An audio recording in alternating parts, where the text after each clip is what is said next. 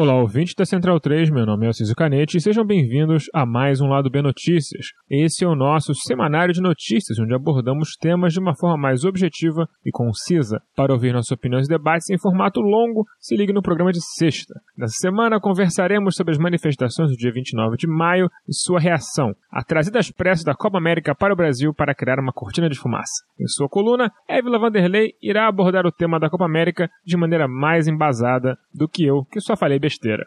Segue a quarentena.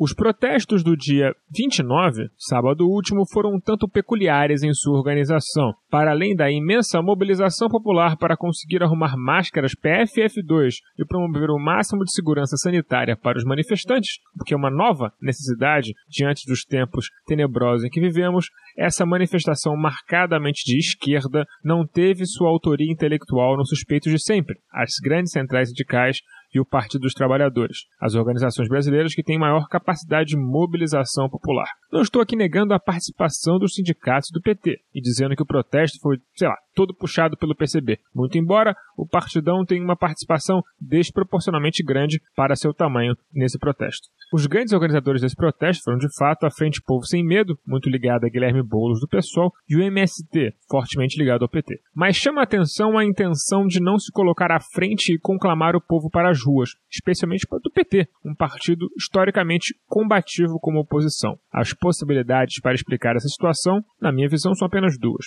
O medo de criminalização do partido através de uma cretina e canhestra acusação criminal de epidemia, mais uma manobra para remover Lula de um pleito presidencial, o que é algo até razoável de se analisar, ou o desejo de deixar Bolsonaro sangrar e tentar resolver tudo nas urnas em 22, numa aposta cega na institucionalidade. Eu espero, sinceramente, que tenhamos visto mais do primeiro do que do segundo, porque a ideia de que tudo vai se resolver institucionalmente de forma tranquila e sem percalços em um país onde um senador consegue mandar o outro se fuder dentro de uma CPI, onde o ministro do Meio Ambiente consegue criar um esquema criminoso de extração ilegal de madeira dentro de um ministério, onde o presidente consegue operar um genocídio e tem apoio de forças militares regulares e paramilitares, essa ideia me parece um tanto otimista. O recado das ruas foi claro: os atos foram cheios, foram muitos, foram interiorizados. Gente, até em Blumenau teve ato contra o Bolsonaro. As pessoas estão cansadas de Bolsonaro e do bolsonarismo,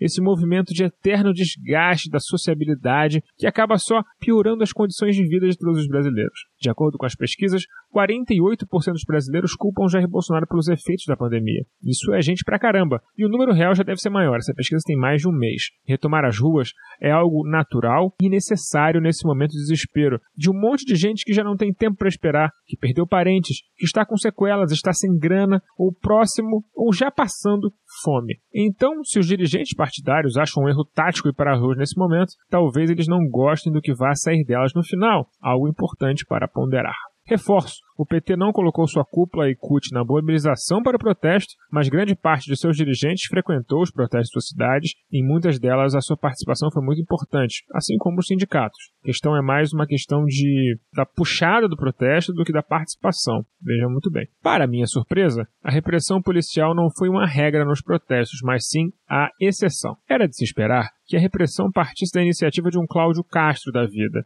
governador pet de miliciano do Rio de Janeiro, ou de um Ibanez Rocha, governador do Distrito Federal, que tem acesso à verba parlamentar para gastar no Tocantins. Mas não, a repressão veio do socialista Paulo Câmara, governador de Pernambuco, filiado ao PSB. Nesses protestos, a vereadora Liane Cirne, do PT de Pernambuco, foi covardemente agredida enquanto tentava impedir a violência policial. Sua corajosa ação diante do batalhão de choque pernambucano impediu que muitos manifestantes fossem agredidos e presos pela polícia, vez que, ao se colocar à frente, ganhou tempo para a fuga dos outros. O tamanho da força manifestada nas ruas no último sábado pode ser medido pelo tamanho da cobertura midiática dado a eles. Sem saber o que colocar em suas linhas, provavelmente pegos de surpresa pelo tamanho e impacto das manifestações, jornalões como Globo e Estadão optaram por fingir que nada aconteceu no sábado ou que simplesmente se tratava de protestos pelo retorno do auxílio emergencial. As ruas pegarem fogo e o ódio entalado que boa parte do brasileiro, mesmo aquele que não é lá muito politizado, está guardando é o maior medo da direita liberal que sonha em parir uma terceira via eleitoralmente viável para 2022. É por isso que eles inventaram termos como lulo-bolsonarismo, também por isso que os incomoda tanto que os protestos foram em grande parte um mar de vermelho, cor da luta do trabalhador, e não um protesto verde-amarelo, quanto eles tanto desejam. O sonho deles é que não houvesse politização, que fosse só uma galera indo pra rua, indo lá, falando assim: não quero mais pandemia, Brasil, ai ai ai ai ai, ai sim, embaixo e puxa vai. Eu tenho para mim que quando Luciano Huck e Pedro Dória têm uma opinião, a opinião contrária geralmente é a correta. Dar ênfase ao poder do Carmim é crime para essa gente. É difícil colar o movimento no candidato, é difícil controlar, e se trata de uma enorme sinuca para eles, porque também não há o um interesse em criminalizar os movimentos nesse momento, porque isso seria aderir ao bolsonarismo de uma forma que não os agrada, minimizar os quase 500 mil mortos, seria uma radicalizada à direita indesejada em um momento onde ela é um grande navio afundando. Tenho certeza que os outros protestos que virão serão ainda maiores, especialmente se o governo Bolsonaro encampar de fato a insana ideia de sediar a Copa América de 2021 no Brasil. O torneio continental de seleções seria dividido entre Colômbia e Argentina, mas o primeiro passa por uma forte convulsão social que já tratamos no lado B de duas semanas atrás. E o segundo uma enorme onda de Covid. Para resolver tudo, os cartórios da Comembol resolveram sediar o torneio em um país que tem ambos, ao que parece. Pelo que dizem nos bastidores, o objetivo era sediar no Chile, mas como o país andino não aceitou a isenção de impostos, sobrou para nós, os otários do bairro, pagar essa conta. Não tem um ângulo pelo qual eu leio essa decisão do Bolsonaro que não soe como puro desespero de colocar algo em pauta, qualquer coisa para diluir o impacto da CPI e dos protestos,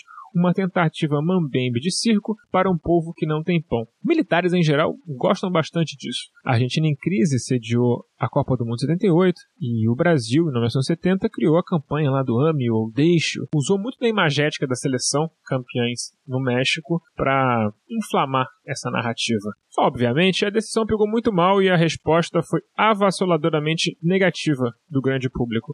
No fechamento dessa edição, o general Ramos, responsável pela rápida articulação para trazer a competição ao Brasil, já começou a dar para trás e dizer que ainda estão analisando, que não tem nada certo, que isso é apenas uma possibilidade. Gostaria de ter visto essa agilidade para negociar a vacina, mas pelo visto eles só se coçam para agilizar o que os interessa, e seus interesses são a nossa morte e ainda por cima poder fazer festinha por cima. Para você ter uma ideia, a ideia original era ter jogo em Manaus. A farsa é tamanha que até vacinação exclusiva para os atletas está prevista nessa palhaçada toda. De qualquer forma, para seguir falando sobre essa horda de filho da puta, Évila Vanderlei chega com a sua coluna.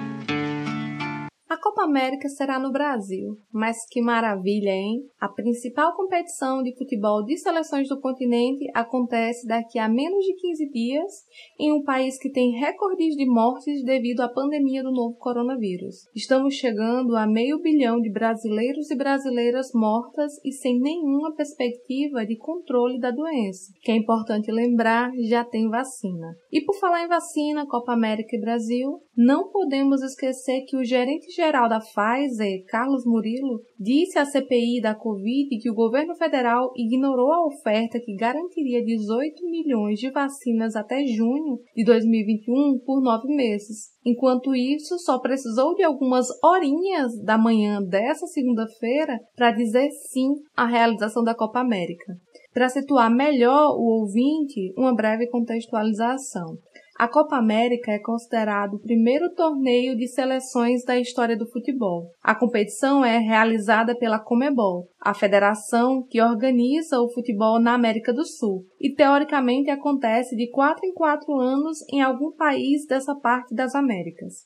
Um parêntese para dizer o porquê do teoricamente. Nos últimos anos houve uma tentativa de unificar o torneio com as seleções vinculadas à Federação da América do Norte América Central e Caribe, a CONCACAF. Entretanto, a Copa América da Comebol é uma competição disputada por seleções da América do Sul, entre elas o Brasil, que foi inclusive o país sede da última edição que aconteceu em 2019. Em 2018, a FIFA, a entidade máxima do futebol, chegou a informar que a Copa de 2019 no Brasil seria a última a ser disputada em um ano ímpar. Assim, a próxima edição seria em 2020, para encaixar o calendário sul-americano no europeu e a Copa América acontecer juntamente com a Eurocopa seguindo o formato de quatro em quatro anos. Os últimos anos da Copa América foram bem atípicos devido a vários fatores. Os participantes, os organizadores, calendários, enfim, uma famosa bagunça. Mas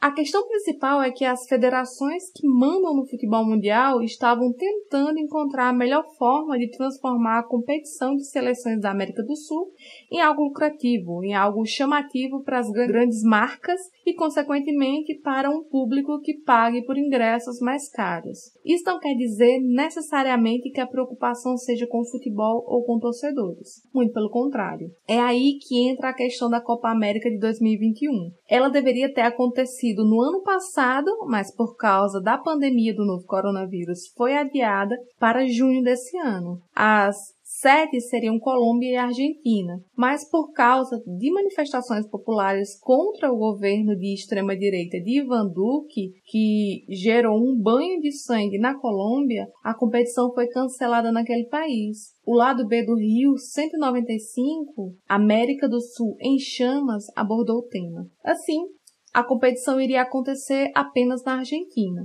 Mas no último fim de semana, a Comebol anunciou que o governo argentino desistiu de sediar a competição devido à pandemia. Não tardou então para chegar em terras brasileiras sob o comando de um governo genocida que disse sim de imediato. Nessa segunda-feira, 31 de maio, foi anunciado pela Comebol que o Brasil aceitou sediar o evento. Assim, no meio do caos social que vive o país por causa do número de mortes, desemprego, fome e tudo mais. Aqui, a gente já trouxe o tema do futebol e pandemia no lado B Notícias 58, quando Nanda Castro falou sobre a volta do esporte em meio aos recordes de mortes, porque a cadeia produtiva do futebol, formada por anunciantes, patrocinadores, empresários, televisão e clubes, pressionaram para que a máquina continuasse girando e os gestores do país permitiram esse absurdo. Então, não é nenhuma surpresa que a Copa América tenha sido tão rapidamente aprovada para ocorrer no país que tem um dos maiores índices de contaminação do mundo. As informações extraoficiais são muitas.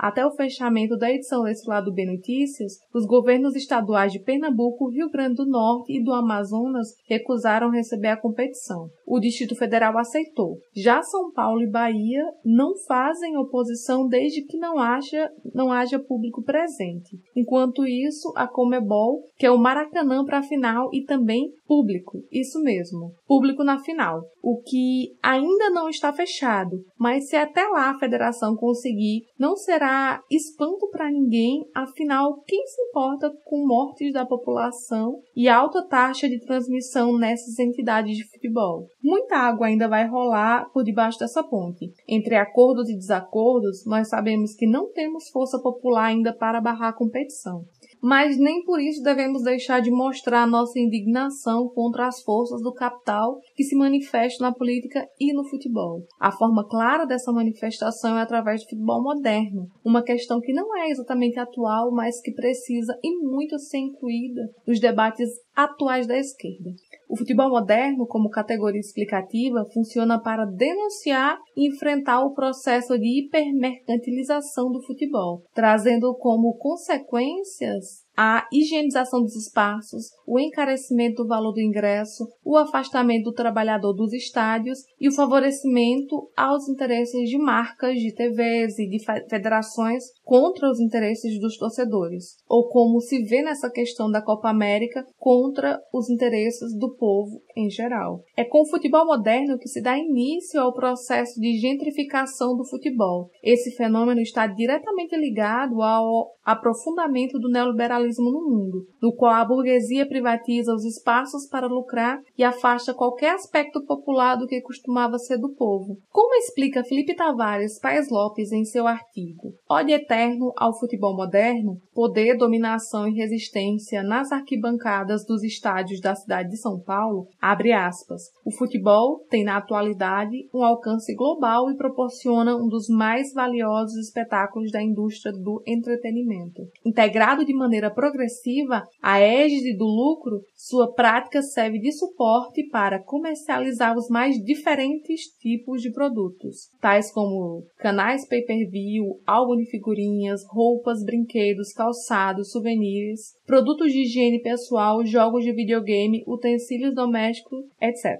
Fecha aspas. É importante salientar que cada país enfrenta o seu processo próprio de mercantilização do futebol. No Brasil, houve uma intensificação do processo de arenização que permitiu a elitização dos espaços e a expulsão dos torcedores mais pobres com a Copa do Mundo de 2014. A reação a isso foi a formação de movimentos contra o futebol moderno em busca do futebol popular, na tentativa de resistir e lutar pela democratização do futebol. Nesse sentido, não se pode analisar o futebol de forma isolada, uma vez que ele é um fenômeno social de massas que está integrado ao mercado. O futebol moderno se insere na lógica dos grandes espetáculos e mega eventos e são assim voltados para a sociedade de consumo. E assim como diversos é, campos da sociedade, as arquibancadas são também espaços de luta. A cada dia fica mais claro que o que faz os campeonatos ocorrerem, principalmente da forma como ocorrem e em plena pandemia, não é mais a vontade e a presença popular, mas a incapacidade do povo em barrar tamanho absurdo. E para barrar qualquer imposição do capital, é preciso de movimentação social, organização política e entendimento de que a luta